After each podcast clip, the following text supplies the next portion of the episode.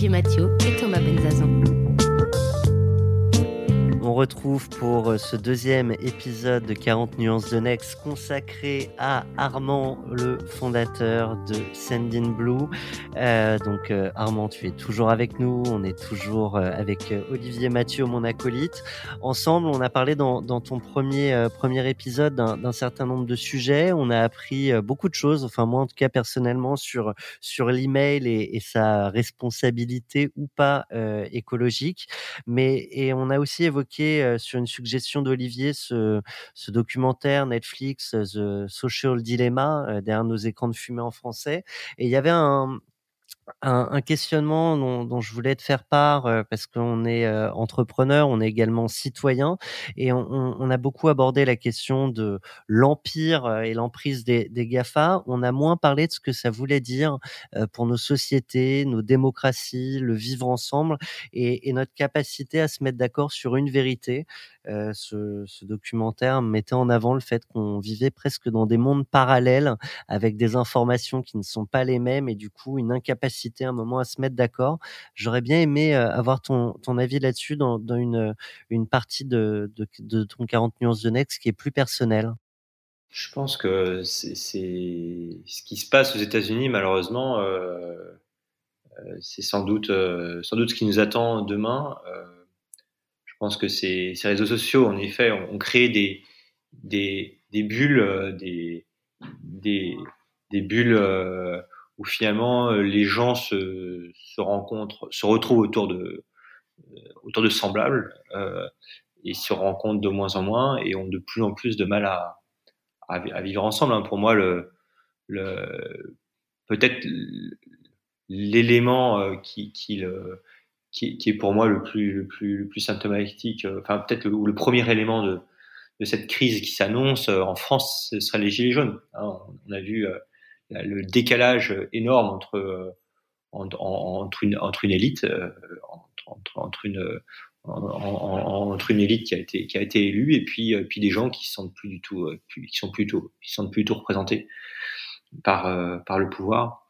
Euh, je pense qu'en effet, pour répondre à, ta question et aux réseaux sociaux, les réseaux sociaux euh, euh, ont leur euh, on, on, enfin, on, on, leur, on leur responsabilité, sont en responsabilité. Alors après, je je serais pas, euh, je pense qu'ils ne le font pas de manière cynique, c'est-à-dire que les réseaux sociaux n'essayent pas de, de, diviser les gens, n'essayent pas de, de, fracturer. Ils les ont créés euh, d'une certaine manière involontairement. c'est un peu le euh, ils, ont, ils, ont, ils, ont, ils, ont, ils, ont, ils, ont, ils comment, comment c'est passé Tout simplement, ils ont essayé de, de trouver les meilleurs contenus, euh, les, les contenus qui intéressaient le plus leur, euh, leur, euh, les utilisateurs, euh, et, euh, et en, en, leur poussant le contenu qui intéresse le plus, donc des gens qui les intéressent, du contenu qui les intéresse, ils ont créé justement ces, ces bulles et ces cercles concentriques quand, hier vous achetez un journal, vous achetez, je sais pas moi, euh,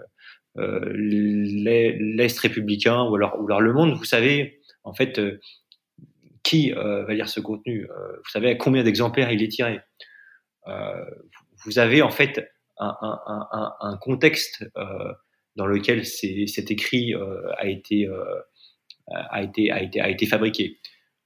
quand vous, quand vous avez du contenu qui est poussé par des par des algorithmes d'intelligence artificielle hein, qui, qui, vont, qui vont essayer d'optimiser euh, votre, votre, votre, votre, bonheur à lire, on va dire, euh, vous avez plus ce contexte. Vous avez, c'est ça le gros problème avec l'intelligence artificielle, machine learning, c'est que euh, c'est une boîte noire, c'est-à-dire qu'on ne sait pas ce qui est enfin, on sait ce qui est optimisé, on connaît l'entrée, on connaît la sortie, mais on ne sait pas comment les choses sont fabriquées entre les deux, et ça pose un gros problème de, de lisibilité, et euh, et tu as raison de dire, de, de vivre ensemble. C'est-à-dire que comme, comme euh, euh, les gens lisent des contenus différents, euh, ont des, des, des, des, sont dans des bulles différentes, euh, euh, ça, ça ne permet pas de, de, de créer un, un, socle commun euh, d'information. Hein.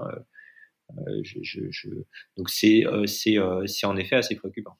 Et du, du coup, la question, c'est notre euh, capacité, même personnelle. Hein. Quand je dis qu'on est chacun dans, dans des bulles, c'est y compris toi, y compris moi, y, compris Olivier. à quel moment on, on, remet en question ce qui nous est présenté en, en ayant conscience du biais algorithmique euh, ça, ça, pose, euh, ça pose beaucoup de questions.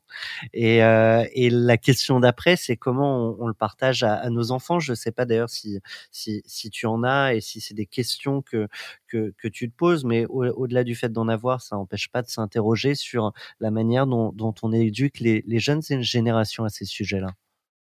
moi, j'ai deux, euh, deux, deux, deux, enfants de, de, 6 et 4 ans. Euh, j'ai pas encore, euh, j'ai pas encore eu ces questions, ces, ces dilemmes technologiques. Euh, ils sont trop petits. nous, on a pas choisi de pas avoir d'écran du tout, donc ils ont, enfin, ils doivent voir un, un dessin animé tous les mois, donc non, on est très, très, très très peu porté sur les écrans. Après, euh, on les manipule beaucoup, donc j'imagine que ça, ça doit faire naître des, des, des envies de les, de, de, de, les regarder. Ils nous réclament beaucoup, mais nous, on est vraiment euh, très anti, anti-écran. Euh, je pense que pour l'imaginaire des enfants, euh, pour, pour, pour, pour leur, leur éducation, euh, les, les, l'écran n'aide pas. Même si on se dit, bah voilà, il va avoir une histoire, il va avoir plein d'histoires. Et en fait, ça, je pense, ça clôt l'imagination parce que l'imagination, elle est, elle est, elle est encore plus forte quand il n'y a pas de, quand il a pas d'image, euh, quand, quand il y a juste euh, du texte, quand il, ou alors quand il crée lui-même à, travers le jeu, à travers les, les jeux qu'il peut avoir, il va, il va se créer ses univers.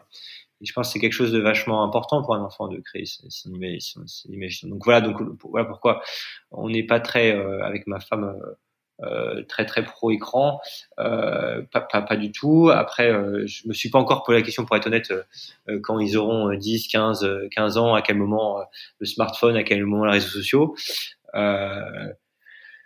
je là, je, ne, sais pas te, répondre. En tout cas, euh, euh en tout cas, je sais, j'ai entendu, en tout cas, tous les dirigeants de la Silicon Valley là, ils étaient assez, euh, assez aussi contre les écrans, et même si eux qui ont créé toutes ces technologies ne le recommandent pas à, leur, à leurs enfants, donc ça en dit long. Moi-même, moi-même qui ai des enfants adolescents, je peux te, te préparer au monde qui t'attend. Euh, il est effectivement un peu inquiétant puisque moi, moi j'étais plutôt euh, parmi ceux qui avaient confiance dans le fait que la nouvelle génération euh, peut-être parviendrait à maîtriser l'outil euh, plus facilement que nous, sous ceux qui sont appelés les, digital natives, les millennials, enfin ceux qui naissent en fait avec la génération écran. Je crois qu'on date de, de 96, la, première génération qui a eu les, des écrans dès le collège. Donc euh, à partir de ce moment-là, et, tous ceux qui sont nés après 96 sont effectivement euh, baignés ou immergés dans cette euh, civilisation. Et d'ailleurs, je recommande aussi le, livre de La civilisation du poisson rouge de Bruno Patino, qui avait il y a un ou deux ans été très, enfin très clair, très synthétique sur ce qu'on appelle l'économie de l'attention, qui est celle qui est décrite aussi hein, dans le fameux documentaire de Netflix dont on parle, qui est derrière nos écrans de fumée, à savoir qu'effectivement il y a d'une part un indicateur qui est optimisé qui est celui du, du temps passé devant les écrans. Euh, et ça, c'est celui de, c'est celui qui fait qu'à un moment donné, on passe de plus en plus de temps parce que ça optimise évidemment ensuite l'exposition publicitaire. Et puis il y en a, il y en a un autre après qui est celui de l'addiction, qui est euh, le fait de faire revenir euh, devant les écrans euh, avec euh, pratiquement de manière physiologique des poussées de cette hormone qu'on appelle la dopamine, qui est, qui est aussi l'hormone du plaisir d'être ensemble, du plaisir social, euh, et qui existe euh, bah, notamment aussi dans les jeux en réseau, dans les jeux vidéo, dans les réseaux sociaux, etc. Et donc effectivement, on se rend compte que peut-être il faut qu'on soit moins optimiste que ce que j'étais vis-à-vis des adolescents parce qu'ils sont euh, complètement dominés par le sujet et ils perdent beaucoup de temps d'attention et de temps de concentration. T'évoquais Olivier euh, un, ouvrage hein, que tu nous recommandais. Ça, nous permet peut-être de, passer à, notre rubrique s'inspirer, respirer, comprendre ce qui euh, intéresse. Où est-ce que tu vas puiser, euh, Armand, euh, ton, ton, énergie, tes réflexions et, peut-être les, les, idées, que ce soit pour ta boîte ou, ou pour ta vie. Je te propose d'en discuter après ce jingle. S'inspirer, respirer.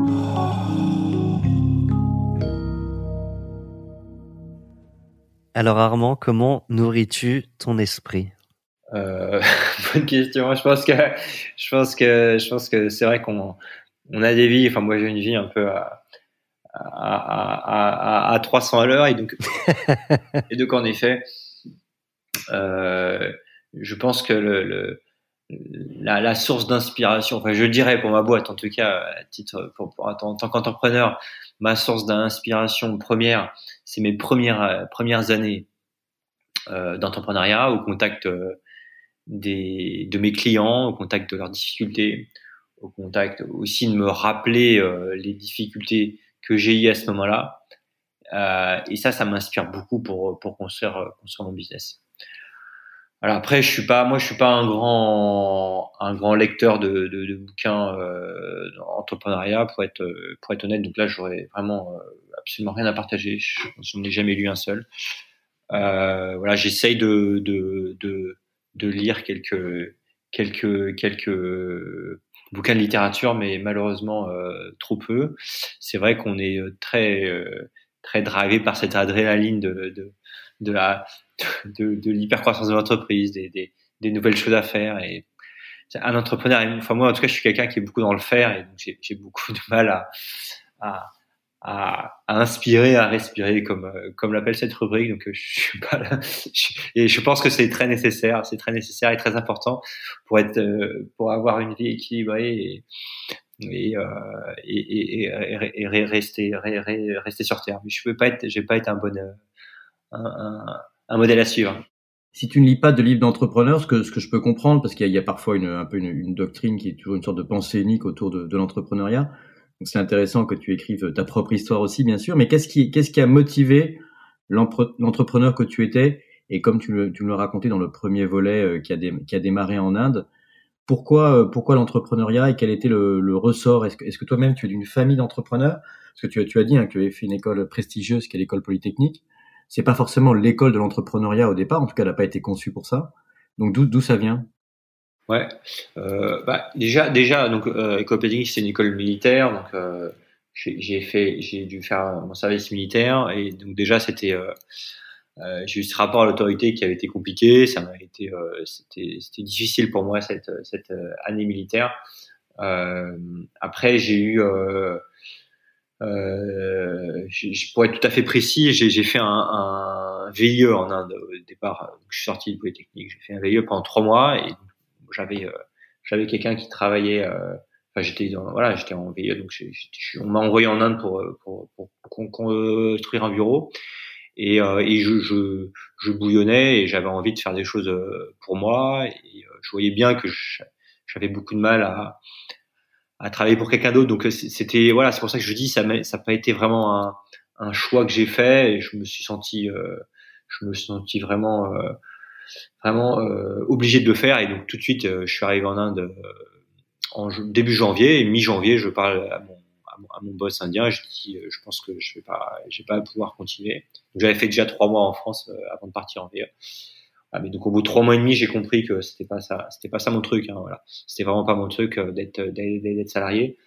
Euh, j'avais j'avais soif de soif de faire beaucoup et donc c'est pour ça que là, à un moment donné, bah, je mets je mets une annonce, je me dis voilà, je cherche un entrepreneur pour lancer un projet en comptabilité, en saisie, en, en saisie, euh, saisie manuelle, en, en, informatique ou alors en, en traduction. J'avais vu un peu les en, secteurs. Entrepreneur cherche idée euh, ouais, cherche, désespérément. Cherche, cherche, idée, cherche partenaire, voilà. Et puis il y a un gars, il y a un seul gars qui a répondu à mon, à mon annonce et ça a été. Et c'était le, bon. gars avec lequel avec lequel j'ai fait euh, j'ai fait euh, plus plus de dix ans voilà, je, après, je suis pas d'une famille d'entrepreneurs. Je, je, me demandais si on pouvait revenir une seconde sur, sur l'école euh, polytechnique, au-delà au de la partie euh, militaire, ben, parce que c'est quand même une des plus belles marques d'enseignement euh, mondial. Moi-même, je suis fils de polytechnicien. Et au-delà du bal oui, au-delà du bal de Polytechnique. J'en profite pour saluer mon, mon, papa polytechnicien. Donc, en tant que fils de polytechnicien, je, je, vois à peu près de quoi il s'agit. Et, euh, et c'est un, un, peu un clin d'œil parce que souvent les, les, les, élites françaises sont critiquées. On, on critique l'ENA, on critique Polytechnique. Et toi, toi-même, tu disais avec les gilets jaunes qu'on critique aussi le, le clivage hein, entre les élites et puis et puis euh, le, le, le, gros de la population française. Est-ce que est-ce qu'on apprend des choses à Polytechnique euh, qui te prépare quand même pour ce monde de l'entrepreneuriat? Qu'est-ce que qu'est-ce que tu en retiendrais toi de, de, de, ce qui est positif et négatif en-delà de, au-delà de l'aspect euh, de l'aspect purement euh, militaire? Est-ce que par exemple tu as appris des choses très concrètes sur l'informatique et la technique qui t'ont permis de mettre les les mains dedans? Alors moi j'avais pris comme spécialité euh, économie et physique euh, physique nucléaire. Donc c'était ouais c'était assez loin de, de l'informatique. Euh, je connaissais pas du tout j'ai pas du tout fait l'informatique à l'X donc j'ai absolument rien appris sur ce sujet.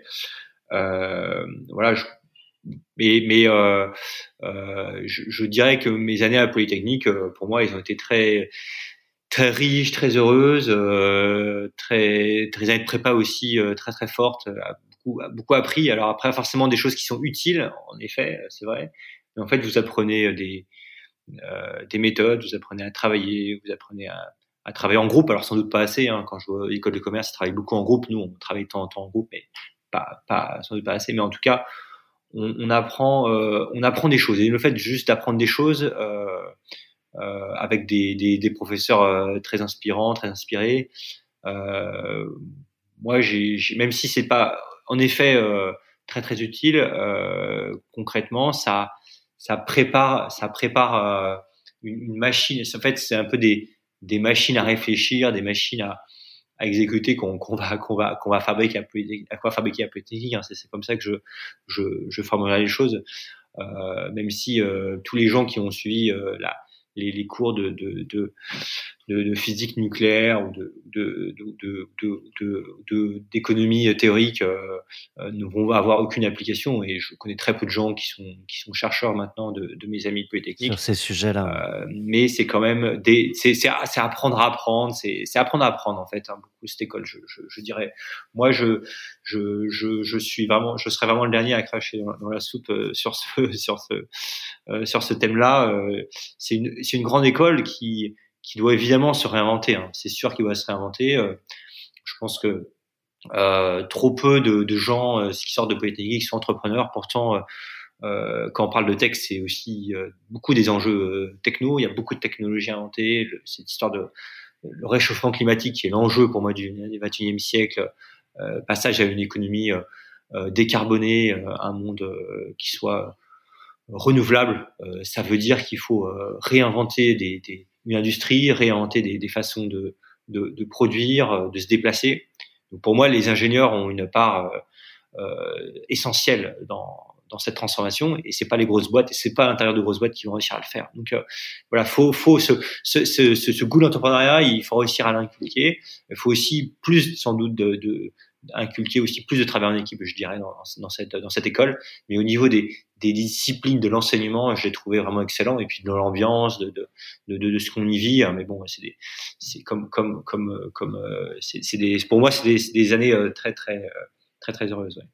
On tire le fil à l'envers et, et, on va continuer de, de, parler de toi. On va revenir à l'enfance d'Armand Tiberge juste après ce jingle. Allez, relaxez-vous. Et maintenant, on parle de vous? Donc tu peux t'allonger, Armand. on, on, va parler de ton passé, de ta vie. Euh, non, quel, quel gamin t'étais? Et est-ce que le, est-ce que alors après coup c'est toujours plus facile de refaire l'histoire, hein, c'est un peu comme le storytelling. Mais est-ce que le, le, gamin que t'étais était euh, prédestiné ou pas euh, à devenir euh, l'entrepreneur que tu es aujourd'hui?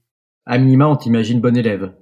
Alors oui, non, même pas, même pas. Non, j'étais, non, j'ai eu, j'ai eu, j'ai eu, j'ai eu le bac un peu juste. Euh, j'ai, euh, j'étais pas très, très, j'ai jamais été très, très scolaire. Et je pense que l'entrepreneur, euh, c'est d'abord quelqu'un de très, de, assez créatif. Je pense qu'il faut une dose de créativité pour être entrepreneur. Un entrepreneur, c'est mon, c'est mon premier business angel, Henri Maublanc, qui, m'a codé ça. Et la première fois que j'ai vu, il m'a dit, tu sais, entrepreneur, c'est, c'est, comme les artistes. C'est un artiste. Et, et je pense qu'il faut un peu cette dose de, à la fois de, de, folie, de créativité euh, pour, pour monter une boîte. Alors euh, peut-être que, que l'artiste est plus, est plus impressionnant, plus extraverti que, que l'entrepreneur, mais, mais cette part de créativité, elle, elle, elle doit être là. Et une entreprise, c'est pas parce que parfois on a l'impression de que l'entrepreneuriat, justement, ça se lit dans les bouquins, ça s'apprend, c'est une histoire d'organisation, c'est presque un truc militaire. Je pense que, que voir le voir la création d'entreprise comme comme un processus euh, euh déterministe, euh, c'est euh, c'est fondamentalement faux. Même si évidemment pour bâtir de très grosses organisations et pour et pour scaler, donc pour passer à l'échelle et faire des, des, grosses grosses choses, en effet, il faut une certaine organisation à un moment donné de, de l'entreprise. Le, le, le alors moi j'étais déjà bon, j'ai deux parents psy, donc c'est, c'est tu parlais de mes parents. Donc t'es à l'aise pour te mettre sur le canapé. Profession libérale, voilà, je suis à l'aise pour me mettre sur le divan. Euh, je pense que c'est quelque chose, la psy, qui m'a beaucoup aidé dans la vie, parce que j'en ai fait moi-même pas mal. Euh, j'ai été euh, sans doute un enfant plutôt, euh, plutôt introverti. J'étais aussi bègue euh, pendant toute mon enfance. J'ai, c'est, c'est, euh, quelque chose que justement j'ai dépassé grâce à la psychanalyse, euh, je dirais à l'âge de, de 12-13 ans, l'adolescence, euh, voilà. Mais euh, qui, qui forcément euh, euh, un bec, c'est sa relation avec le monde extérieur, la relation à autrui. Je fais une plateforme de communication maintenant, donc euh, voilà, c'est quand même drôle comment le, les, les, les ruses, les ruses de, de l'histoire et de l'histoire personnelle. Euh, mais donc voilà, donc je pense que le, le, le fait de, de de, de, de, de, vouloir comprendre le monde, je pense que c'est quelque chose qui me, moi, qui, qui était très important pour moi enfant. Euh, Je pense le comprendre parce que il est difficile à appréhender, parce que cette communication est sans doute difficile. Voilà, je, je, je, je, voilà, comme ça, c'est ce que je, je, dirais. Je, non, mais après, j'ai, j'étais un, un enfant qui était relativement, euh, relativement sociable et qui a une enfance plutôt, euh, plutôt heureuse, mais qui s'est vraiment, vraiment épanoui et vraiment trouvé à l'adolescence, je dirais. Une, fois que tu avais résolu ce- cette question du, bégaiement, Voilà, je pense que euh, alors, bégaiement, c'est peut-être euh, l'arbre euh, l'arbre qui cache la forêt. J'ai résolu un certain nombre de, problèmes qui m'ont permis d'être vraiment euh, euh, qui, qui permis de s'épanouir, de s'ex- de s'exprimer euh, euh, pleinement dans dans sa vie. C'est quelque chose aussi adolescence. Je pense qu'il y a beaucoup de choses qui qui se passent aussi. Donc euh, voilà, c'est c'est euh, je- voilà, je pense que j'ai j'ai été plus heureux euh, adolescent et adulte qu'enfant quand même. Donc, euh, Mhm. Est-ce qu'il n'y a pas des, justement des travers euh, à avoir justement des, des, des parents psy euh, quand tu parles de bégaiement ou que tu parles de, bah, de- après des questions psychologiques parce que, Ensuite, élever des enfants, élever des adolescents, c'est aussi finalement euh, un travail psy. Moi, je le subis tous les jours avec la crise d'adolescence de- des miens.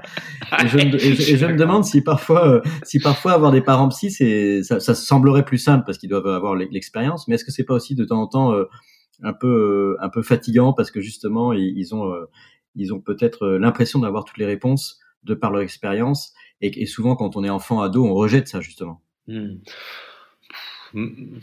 Assez, ma- assez malheureusement, euh, mes, mes, mes, parents étaient, enfin malheureusement, heureusement, je sais pas, mais en tout cas, mes, mes, mes, parents étaient, euh, euh, étaient, étaient plus parents que psy, c'est-à-dire que euh, ils ont beau conseiller, hein, c'est toujours l'histoire du, du cordonnier mal chaussé, hein, donc je pense qu'ils étaient d'abord parents quand ils étaient avec nous, alors je pense qu'ils ont, ils ont, ils ont, ils m'ont- apporté à moi en tout cas c'est un sens supplémentaire, c'est un, un, je dirais un, un septième sens qui permet, c'est des outils, c'est une boîte à outils, la psy qui, qui est un peu, euh, qui est un peu, euh, qui est un peu original, qui permet de, de comprendre, d'avoir un angle un peu différent sur les, sur les choses, comprendre les gens, comprendre les relations entre les gens, comprendre comment, comment, comment, comment ce monde fonctionne. Voilà, c'est une boîte à outils supplémentaire que, qui m'ont, qui m'ont un peu euh, donné parce que euh, quand on discutait de sujets en famille, bah, ils, ils, ils piochaient souvent cette boîte à outils. Donc c'est une boîte à outils supplémentaire. Après, en tant que pour l'éducation, je pense que voilà, ça a été des parents qui qui ont eu leur leur leur euh, leur, leur force, leur faiblesse, leur leur leur leur, leur propre limite euh, parce que les parents euh, sont, voilà sont, sont pas sont pas tout puissants et je pense que l'enfant voudrait qu'il soit euh, l'enfant voudrait que les parents soient parfaits et, et un jour on devient adulte. ils le sont, ils le sont, ils le sont pas du tout, voilà. Euh, mais non, non, ça a été des, des, des enfants, des, des parents assez, assez normaux finalement, et le fait de euh, d'avoir bégayé, est-ce que c'est, je pense pas que ce soit forcément lié. Enfin, en tout cas, c'est pas lié directement. Je pense que mon père était aussi un peu bègue, mais voilà. Cette boîte à outils, euh, tu, elle te sert aujourd'hui euh, pour manager. hein, On parlait de, de 400, un peu plus de personnes euh, dans, dans la boîte. Est-ce que c'est des, choses qu'on va puiser en soi, dans, son passé, dans ses connaissances, pour euh, peut-être appréhender différemment des, des problématiques de, de management X ou Y? Ah oui, oui, c'est fondamental. euh, C'est bon pour moi. C'est, c'est, moi j'ai appris une chose, c'est de dire les choses, de parler, de, de se comprendre. C'est, les, les, les- aujourd'hui on appelle ça communication non, non, non violente. C'est, le, c'est la la bienveillance dans l'entreprise. C'est, des, des valeurs qui sont pour moi, euh, qui me sont très chères, euh, qui sont très importantes, euh, qui font aussi que voilà, créer une entreprise, une grosse entreprise, c'est pas voilà, c'est pas faire de l'argent, c'est pas vouloir. Euh, tous les tous les entrepreneurs qui ont qui ont un certain succès vous le, vous le, vous le diront. C'est d'abord c'est c'est d'abord une aventure humaine. C'est d'abord avec des gens qui s'épanouissent au travail. Euh, et, euh, et, et, donc oui, je pense que le l'importance de l'humain, parce qu'un psy, c'est d'abord c'est quelqu'un, sa matière première, c'est l'humain. Euh, l'importance de l'humain euh, dans mon éducation, elle été importante, de comprendre l'interaction entre les gens, elle était essentielle. Et donc aujourd'hui, c'est quelque chose qui est, euh, oui, qui est, qui est, très important pour moi et qui est au cœur et qui me permet, euh, vous savez, hein, une, entreprise, enfin toi, toi Olivier, j'imagine que tu, tu, le sais aussi très bien, une entreprise, c'est beaucoup de problèmes euh, d'hommes. Les entrepreneurs, parfois, euh, quand ils, ont, dit, moi, je, je veux bien créer une boîte, mais sans, sans personne, sans employé.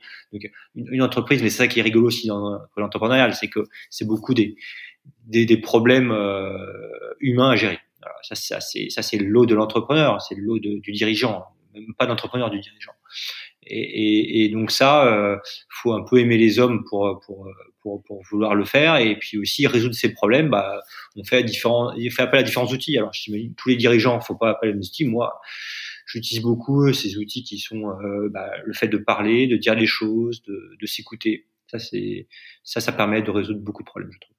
Et est-ce que après 13 ans de 13 ans d'entrepreneuriat, je me posais une question, excuse-moi Thomas, qui était euh, est-ce que toi, tu, tu vois comment tu as évolué? Est-ce que tu es capable de dire euh, ce que tu amélioré chez toi et euh, aussi peut-être ce que tu pas faire? Parce que c'est une question qu'on se pose et on a au départ, quand on est entrepreneur, on fait tout, on est un peu l'homme orchestre.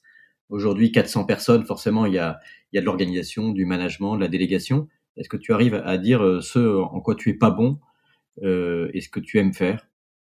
Alors, sur la première question, est-ce que j'ai évolué je pense que j'ai pris un peu plus confiance en, moi euh, durant ces 13 ans, parce que voilà, quand, on a, quand monté un truc avec 400 personnes, on se dit, bon, bah, quand même, on n'est pas. Euh, on, peut un peu faire quelque chose de, sa vie. Hein. Je, dis ça de manière un peu, un peu, un peu, un peu un mais euh, donc la, la, confiance en soi, elle, elle, vient un petit peu.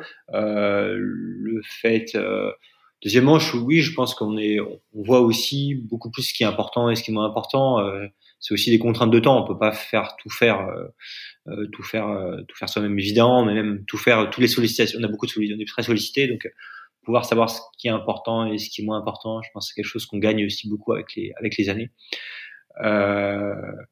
Euh, et puis après, pour répondre à ta, à ta, ta après, je, je, sans doute que juste pour finir, peut-être que l'énergie vitale qu'on a quand on crée la boîte et quand on a 23 ans est plus importante que quand quand, quand on a quand on a quand on a quand on a 37 ou 38 euh, 38 euh, aujourd'hui.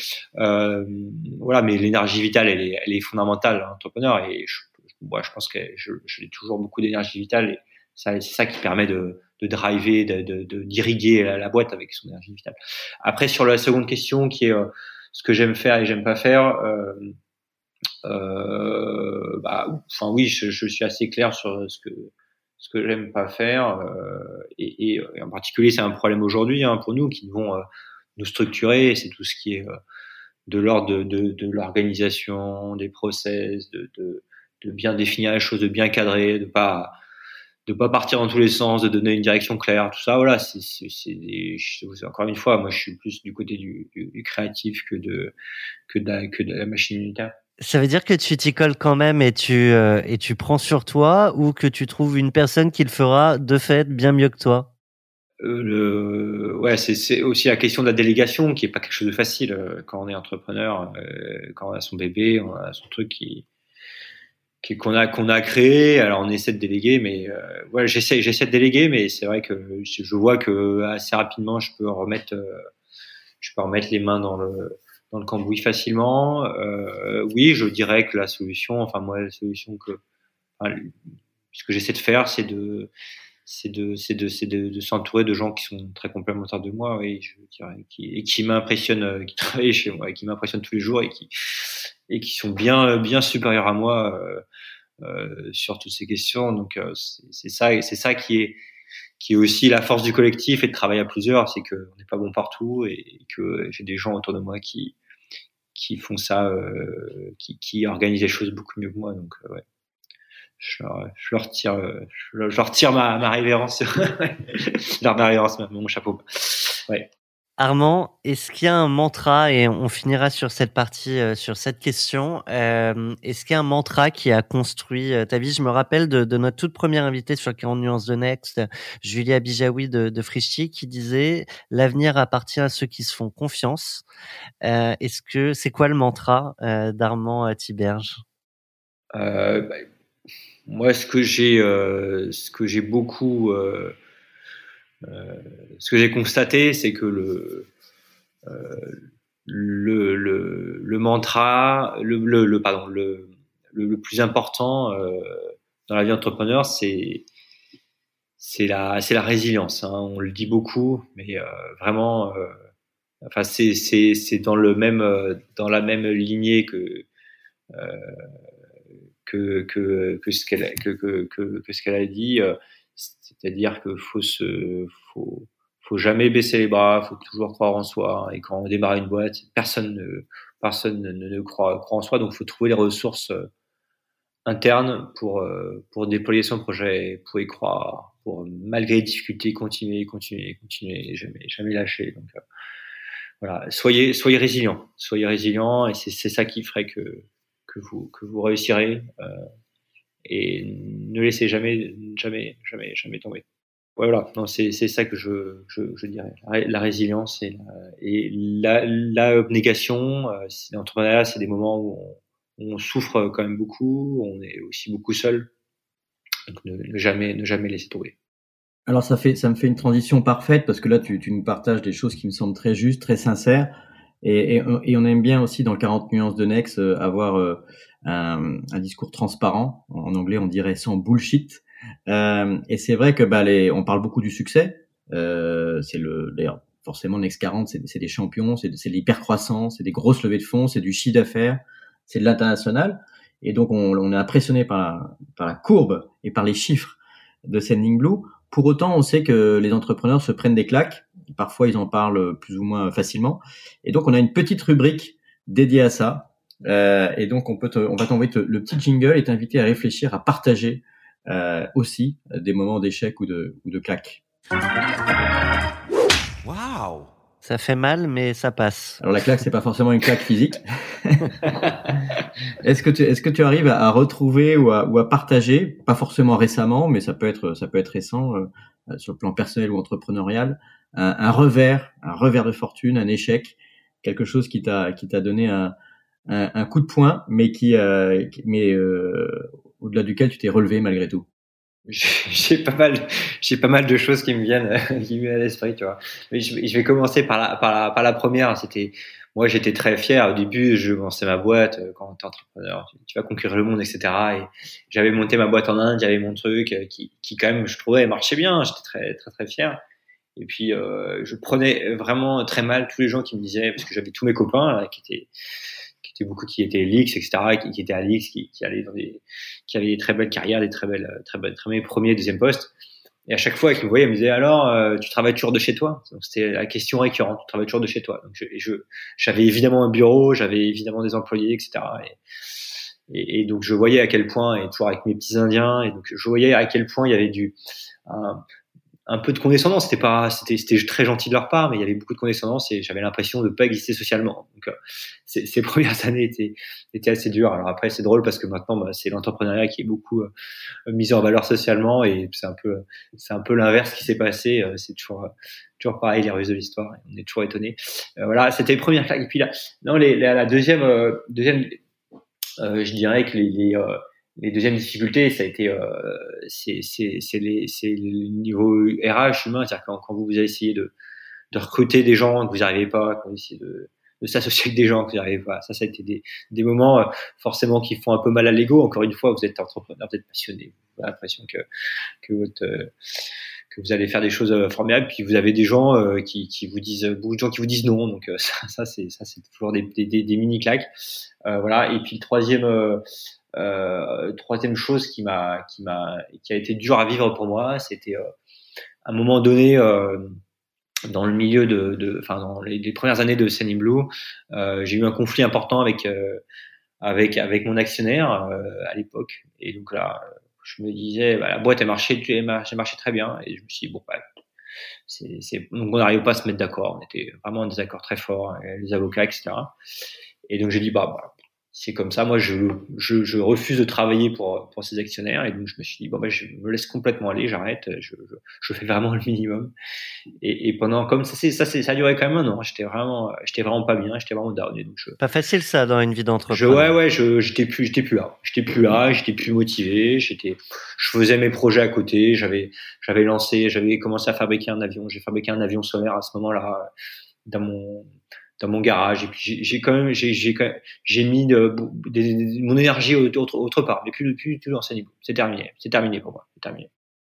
Il y, a, il, y a, il, y a un, il y a un ressort possible pour les entrepreneurs dans ce cas-là qui est de éventuellement racheter, sortir les actions, ah, voilà, enfin, soit, soit trouver un racheteur pour leur part, soit les racheter. Est-ce que c'est c'est ce qui s'est passé ou comment vous avez fait? Voilà, mais, mais, merci Olivier. De, de, de, en effet, il y, a, il y a une issue à ces, ces choses-là. Donc la, la, la, solution a été en, a été en effet de, de racheter ces actionnaires. Et donc euh, Partech, euh, Partech était est venu à ce moment-là et donc bah, j'étais tellement démotivé que qu'on a dit bah dans ces cas-là on vend la boîte. Donc c'était terminé. L'aventure était terminée. Donc moi j'étais j'étais fini. Et puis il y a, y a un gars là des gars des gars, des gars de de Partech grosse euh, qui m'ont dit ah bah non mais nous en fait non mais nous en fait on va on va on va on va on va on va te sortir le mec euh, qui qui, qui t'embête et puis et puis euh, et puis voilà on va continuer avec toi. Et, voilà et l'aventure euh, et l'aventure a démarré. Donc ça mais ça ça a été ça a été assez dur à vivre pour moi. Quand vous êtes avocat vous n'arrivez pas vous n'arrivez pas à endormir la nuit. Euh, non, c'est vraiment, c'est vraiment, c'est vraiment très dur. Vous avez toute votre, enfin, en fait, c'est c'est dix ans de votre vie comme ça qui sont qui sont mis à la poubelle parce que vous avez un désaccord très fort. Donc, c'est des, ça a été, ça a été dur, mais finalement pour le meilleur puisqu'on a trouvé euh, des gens qui l'ont racheté, qui l'ont racheté à un prix d'ailleurs qui était qui était inespéré pour eux parce qu'ils n'attendaient pas du tout à, à, être achetés aussi cher. Et puis pour moi, ça m'a permis de, de rebondir et puis de, de faire ce qui est devenu Cénibou aujourd'hui. C'est lié à l'erreur dont tu parlais dans, dans le premier épisode de, de ton podcast sur le fait d'avoir peut-être trop dilué trop rapidement pour. Euh, oui, absolument. Enfin, c'est lié. C'est lié euh, euh, oui, oui, oui. C'est en effet. J'ai déjà j'ai donné beaucoup d'autres pouvoirs à ces gens. J'en avais beaucoup trop de capital. J'avais valorisé la boîte à l'époque un, un, ou deux millions, je sais plus, deux, deux, deux ou trois millions. Enfin, alors que, que enfin deux ou trois millions, bon, ça peut paraître beaucoup, mais alors que ça en valait plus ou alors que ça en valait moins. Mais t'as pas fini ta mais, mais bon, non, mais oui, oui, non, mais pardon. Mais après, euh, euh, euh, sur, sur les sur les sur les sur les ordres de grandeur, donc l'entreprise, elle valait, elle valait, euh, elle était valorisée une valorisation assez faible euh, par rapport à par rapport à la croissance qu'elle avait, au potentiel qu'elle avait. Et donc, j'ai donné euh, presque la moitié de la boîte à ces, à ces, à ces, à ces entrepreneurs, à ces entrepreneurs, à ces, à ce, à ce, à ces business angels. Euh, ils avaient mis un million à l'époque. Et donc, euh, après, maintenant, on est bons amis et tout, on s'est réconcilié, mais c'est vrai que sur le coup, ça a, été, ça très dur. Et donc, la solution, ça a été de, de, de, de, les sortir et de, les remplacer par un autre investisseur qui, qui était euh, qui était aligné avec avec ce que je voulais faire. Super intéressant. Ça doit pas facile pas facile de, de rester euh, bons amis alors qu'ils voient maintenant le, le, succès de. Oui alors après. Oui. Blue, nous ça c'est arrivé de voir moi des dossiers dans lesquels on, on, veut faire sortir des actionnaires ils ont pas envie de sortir et, euh, et c'est pas c'est pas évident après quand quand ils voient effectivement le succès et éventuellement bah du coup l'argent qu'ils auront pas gagné sur la suite. Puis c'est difficile de rester mon ami quand tu t'es retrouvé devant des avocats. Enfin bref. Oh, écoutez, oui. Non, tout à ton honneur. Il, non, mais il a, il a, il a, ils ont fait euh, au moment de l'opération, ils ont fait euh, euh une, une, euh, une plus-value euh, colossale par rapport à ce qu'ils avaient mis. Hein. Donc c'était, c'était, c'était, donc ils étaient hyper contents. Ils étaient hyper contents. Donc non, non. Ah, parfait. Ouais. Alors c'est gagnant-gagnant. Et alors on, on, on saura pas ce qui est devenu cet avion solaire. Ah oui, il est oui, toujours oui, dans le ah, garage. Oui, alors, oui, oui, alors on a un avion solaire, oui, oui, donc euh, avion solaire, donc euh, il a même été lancé, donc c'était un, un, drone euh, qui, qui, qui, qui vole, qui était censé voler à 20 km d'altitude, donc euh, comme un pseudo-satellite qui était qui, qui, euh, qui restait en l'air, euh, qui se rechargeait le jour et, et, et, rechargeait ses batteries le jour et puis pouvait voler la nuit. Donc c'était ça le projet. Donc il y a eu, il y a eu, on a fait euh, un premier vol qui a bien fonctionné, un deuxième vol où, où l'avion, euh, donc on a mis un an pour le construire, euh, et qui s'est craché. Donc euh, c'était, ouais, c'était, euh, donc c'était la fin du projet. Mais bon, ça m'a permis de continuer dans le solaire. Et donc j'ai, j'ai, j'ai donc j'ai lancé un autre projet qui s'appelle Solar in Blue il y a, il y a un an, donc qui qui, euh, qui est en fait une nouvelle, nouvelle technologie euh, solaire, mais sur la mer, qui, qui est offshore. Et donc ça, c'est, c'est, Euh, c'est un, projet qui vise en fait à suivre le mouvement des qu'on a vu dans l'éolien, où les éoliens maintenant vont en mer.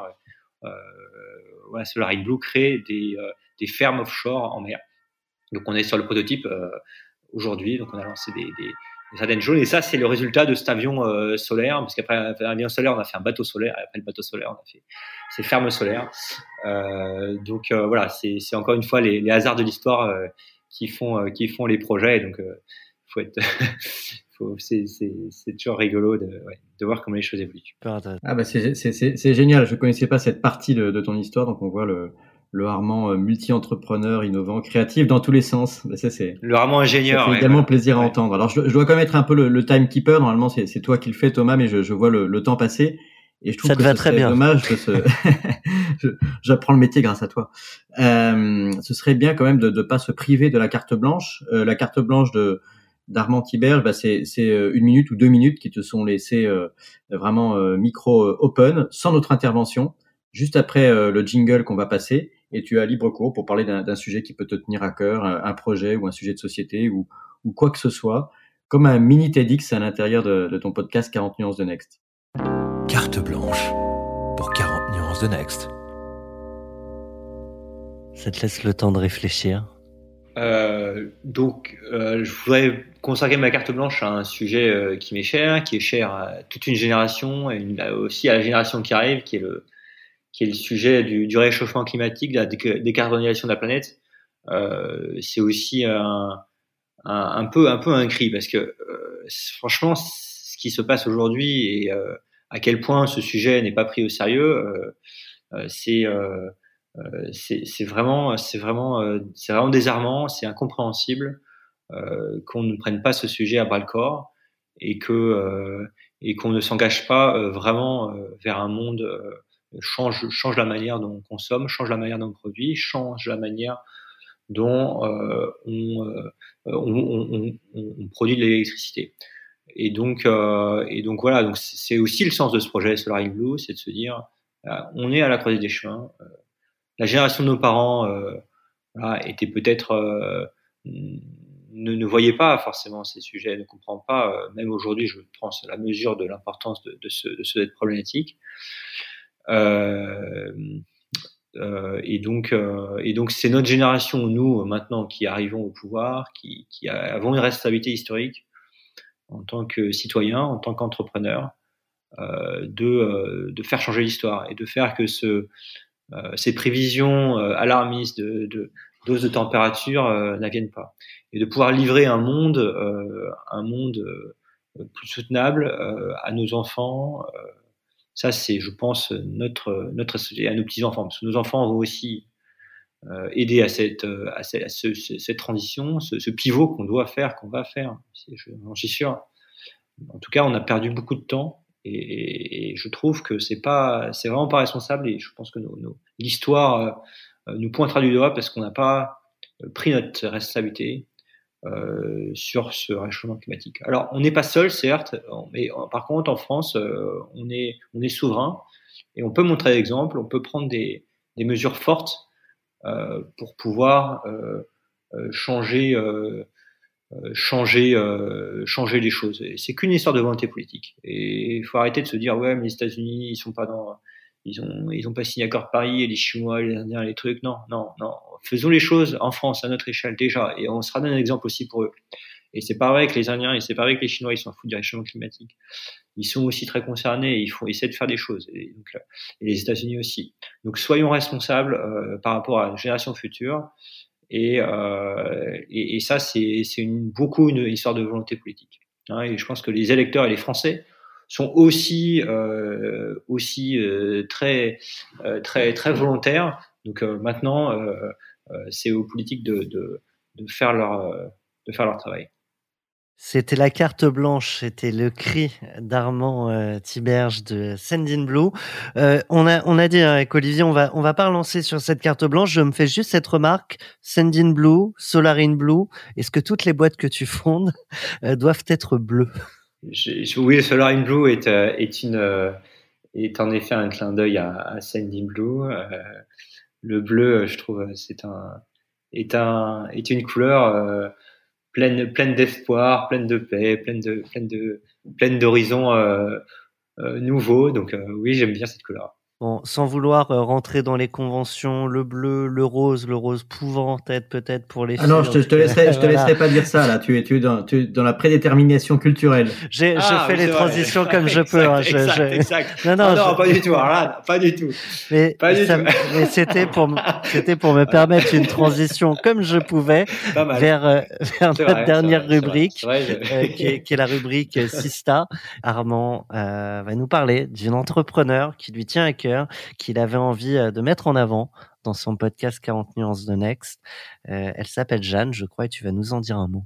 Alors oui, c'est ma, petite sœur, c'est ma petite sœur chérie qui, euh, qui a, suivi, qui a suivi une certaine manière mes pas, mais dans l'éducation et donc qui est, entrepreneur, qui a, qui a monté il y a un an, donc c'est un projet qui est tout jeune, qui a monté une, école, une, une, ça une preschool et donc elle a plus de plus de 100 euh, d'enfants maintenant qui viennent euh, après euh, qui viennent après l'école qui peut aussi enfin il y a il y a une il y a un temps pour les enfants qui sont après l'école il y a un autre il y a aussi une preschool qui a été qui a été lancée pour les enfants avant qui avant l'école maternelle.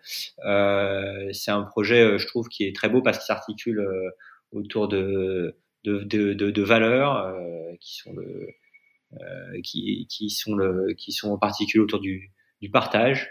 Euh, et donc les, le projet s'appelle Les bons enfants. Et donc je suis très fier de ma petite sœur qui, qui a lancé ce, ce nouveau projet et, qui, euh, qui, marche, qui marche très bien malgré les, tous, les, tous les confinements et tous les, les, les, problèmes euh, qu'elle qu'elle qu'elle rencontre maintenant. Est-ce qu'il y a un modèle économique? Est-ce que ce sont les, les parents qui paient? Euh, alors dans le cas de la preschool, euh, ça peut uniquement sur l'argent de poche. Ça peut être, ça peut être, euh, ça peut être sur le, euh, ça peut être l'entreprise qui, qui prend en charge une partie. Il y a aussi euh, la CAF qui aide, qui aide beaucoup, donc il y a des aides publiques. Et, et la dernière partie, oui, c'est les, c'est les parents qui payent. après, il peut y avoir pour les pour les parents qui n'ont pas beaucoup de, de moyens, euh, il y, a des, y a des prix, euh, il y a des prix spécifiques euh, pour quand même pouvoir participer à, pour pouvoir participer à être dans, être dans ce projet. Armand, on va se faire ton porte-parole avec notre associé Solène Etienne pour lui poser une question de ta part. Qu'est-ce que tu souhaiterais lui demander à, à ta sœur Jeanne? Euh, J'aimerais lui demander euh, comment elle voit les bons enfants dans Enfin, tu, tu veux dire sur, sur son projet entrepreneurial, c'est ça? Tout à fait. Ouais, ouais, non, non, voilà. Non, j'aimerais, j'aimerais, j'aimerais savoir euh, où elle voit l'entreprise dans, dans 5 ans. C'est voilà. Je... Dans, dans, moi, je peux te répondre. Hein, dans, dans 5, 10 ans, les bons enfants seront les bons adolescents. Donc, euh, on attend évidemment une meilleure réponse de sa part. On, on va te remercier, Armand. C'était euh, très intéressant. Moi, j'ai appris plein de choses avec toi euh, pendant, pendant, ces presque deux heures qu'on a passé ensemble. D'où l'intérêt aussi de découper en deux épisodes. Olivier, je te, je te laisse conclure et, et donner la parole à Solène et Jeanne. Écoute, moi Armand, je, je, me, je me mets aux côtés de Thomas pour te remercier parce que tu as vraiment joué le jeu de l'ouverture et je pense que c'était très inspirant pour tous les, les jeunes entrepreneurs potentiels euh, pour mieux comprendre bah, l'univers de la croissance, de la start-up, mais aussi les préoccupations sociétales que, que tu as partagées volontiers et qui nous éclairent parce que une des réponses peut-être à la crise actuelle, elle peut venir aussi des, des, entrepreneurs, même si toutes les réponses ne sont pas ne sont pas dans le milieu des startups. Il y a quand même euh, une transformation qui est en train de s'opérer et c'était aussi le but de 40 nuances de Next. Donc merci beaucoup pour ça. On a été ravis de partager ce moment euh, avec toi. Et on va conclure euh, avec, euh, avec Jeanne et Solène euh, pour leur laisser la parole et que ce soit le, le point final de ton podcast 40 nuances de Next. Merci encore.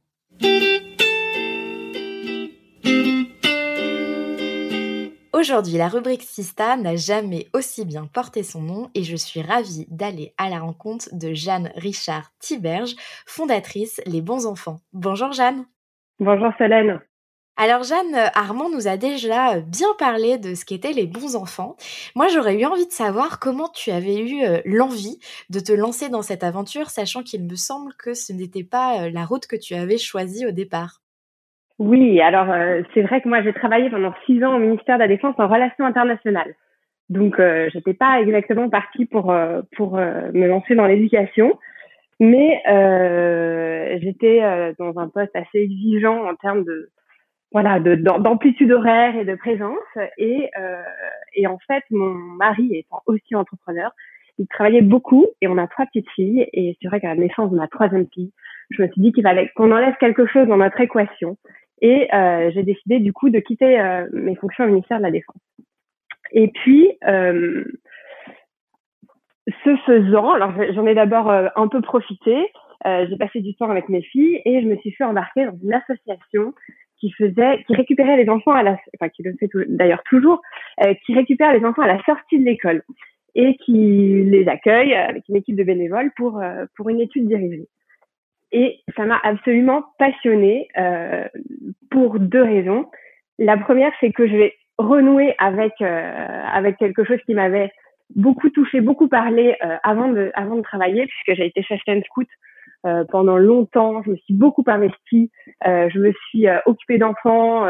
voilà, j'ai gardé des enfants, mais ça m'a intéressée très profondément. Et du coup, j'ai renoué avec ça. Je me suis dit, mais il y a cette affinité que j'ai euh, avec le domaine de l'éducation que je retrouve. Et puis en plus, c'était un poste d'observation franchement fantastique parce que on récupérait des enfants de différentes écoles du quartier, publiques et privées, et on les accompagnait dans leurs devoirs.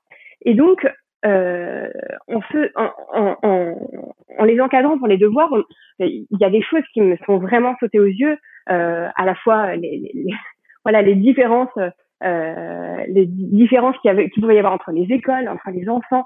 Euh, quelques bras me sont tombés de temps en temps. Euh, et, et, euh, et c'est vrai que je me suis dit, c'est pas possible, il y a quelque chose à faire. J'ai vu des enfants qui, qui, qui avaient raté le train et euh, voilà, qui étaient encore, qu'on essayait de, de le train les attendait pas et c'était c'était terrible d'être là et de se dire mais mais il y a quelque chose qui avance trop vite et en même temps ces enfants là parfois il y a quelque chose qui avançait trop vite dans une matière, mais pas dans une autre. pour moi, un, quelque chose d'une incohérence dans, dans, la manière de fonctionner qui m'a donné envie d'entreprendre euh, dans l'éducation. Et, euh, et d'ailleurs, il se trouve que dans un premier temps, j'ai travaillé à un projet d'école.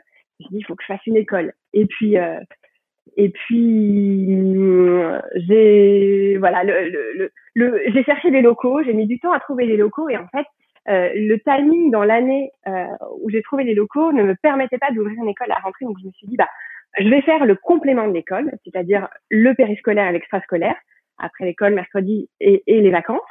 Et puis, euh, j'ai ouvert du coup que cette partie-là de mon projet. Et en ouvrant cette partie-là, je me dis, mais en fait, c'est ça qu'il faut faire. C'est un métier à part entière.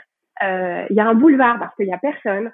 Et, euh, et puis, en plus, on, à ce moment-là, j'étais complémentaire des solutions existantes et donc partenaire des, des écoles, de la mairie, euh, du diocèse. Enfin, il y avait quelque chose qui était où j'ai rencontré quand même davantage d'opposition avec mon projet d'école et euh, sur le projet de l'extrascolaire, enfin du complément de l'école. Alors là, tout de suite, euh, toutes les écoles étaient euh, étaient s'accordaient pour dire que il y avait un vrai besoin et et que ça, ça faisait tout à fait sens euh, d'aller dans, dans, dans, Tu étais leur allié du coup. Tout à fait. Alors, tu sais, dans, dans ce podcast, euh, nos invités ont toujours une question surprise euh, à leur euh, invité, à leur sista. Euh, Armand voulait savoir comment tu voyais les bons enfants dans 5 ans. Ah. ben, on a la chance de, de voilà de bien fonctionner. Euh, on a on a l'objectif d'ouvrir deux à trois nouveaux lieux l'année prochaine. Donc, euh, bah, dans cinq ans, euh, ça peut commencer à faire quelque chose. Toujours en région parisienne? Oui, pour l'instant, région parisienne. Ouais. Ouais. Oui, oui, parce que euh, je pense que ça, ça doit être très incarné, que moi j'ai besoin d'être euh, beaucoup sur place aussi dans un premier temps. Après, on verra comment comment comment on se développe, mais ouais, ouais, dans un premier temps, dans un premier temps en région parisienne. Est-ce que tu voulais rajouter quelque chose pour les cinq ans à venir? Je réfléchis. Hein. euh, ben, en fait, nous, ce qui nous caractérise aux bons enfants, notre colonne vertébrale, c'est qu'on apprend euh, le service et le partage et l'entraide. Et c'est très singulier. Aujourd'hui, sur le, dans le secteur de l'éducation, euh, il y a beaucoup de pédagogie qui existe, il y a, y a, euh, y a pas mal de nouveautés, mais c'est vrai que euh, je crois que ce qu'on propose, nous, aujourd'hui, euh, voilà, c'est particulier et c'est formidable parce que ça fonctionne. Et moi, je trouve que c'est plein d'espérance. Et de me dire que si nous, on peut être, enfin, à la hauteur de nos ambitions dans cinq ans, eh ben, ça dit des choses formidables euh, sur l'évolution de la société. Eh bien, écoute, euh, en tout cas, c'est tout ce qu'on tout ce qu'on souhaite. Euh, si je reviens un petit peu sur euh, l'actu aujourd'hui, on voit à quel point l'éducation nationale est confrontée à de nombreuses problématiques la gestion de la crise sanitaire, le suivi des cours en présentiel, en distanciel, faire en sorte que les élèves, les étudiants ne, ne décrochent pas et, et assurer aussi le suivi pédagogique. Est-ce que tu es confronté avec les bons enfants à ces mêmes enjeux et, et comment tu y réponds? Alors, euh, nous, notre enjeu, il est d'abord sanitaire parce que euh, il faut qu'on se soumette aux protocoles qui ont été édictés, qui sont exactement les mêmes que ceux de l'éducation nationale. Euh, en revanche, on a la chance de pouvoir garder l'intégralité de, de, nos, de, de, nos activités ouvertes. et c'est vrai qu'on a une demande qui est bon, qui était déjà qui était déjà très importante, qui continue à l'être. on observe évidemment le désir des parents de faire garder leur enfant, nous, la difficulté va résider euh, dans la, la, cohabitation entre ces protocoles et la vie de tous les jours, et la, et la vie euh, et, la, et, la, vie en communauté, et la vie euh, en, en humanité, j'ai envie de dire, parce que voilà, les enfants, on est près d'eux. Il y a quelque chose qui est vraiment pas du tout naturel dans la distanciation et entre les enfants et entre voilà les enfants et nous. donc c'est voilà, la difficulté, c'est comment faire pour intégrer euh, toutes ces, ces, ces, ces, nouvelles normes euh, sans perdre notre notre authenticité, notre euh, voilà, sans, sans, sans, renier quelque chose de, de ce qu'on fait, dans lequel on croit profondément. Donc beaucoup d'enjeux et beaucoup de, de, challenges et de défis actuellement. Tout à fait, exactement. Jeanne, merci beaucoup pour cette, cette interview et je te souhaite d'ouvrir beaucoup de, de structures Les Bons Enfants. Merci Solène. À bientôt. 40 nuances de Next. Le Next 40, comme vous ne l'avez jamais entendu, animé par Olivier Mathieu et Thomas Benzazon.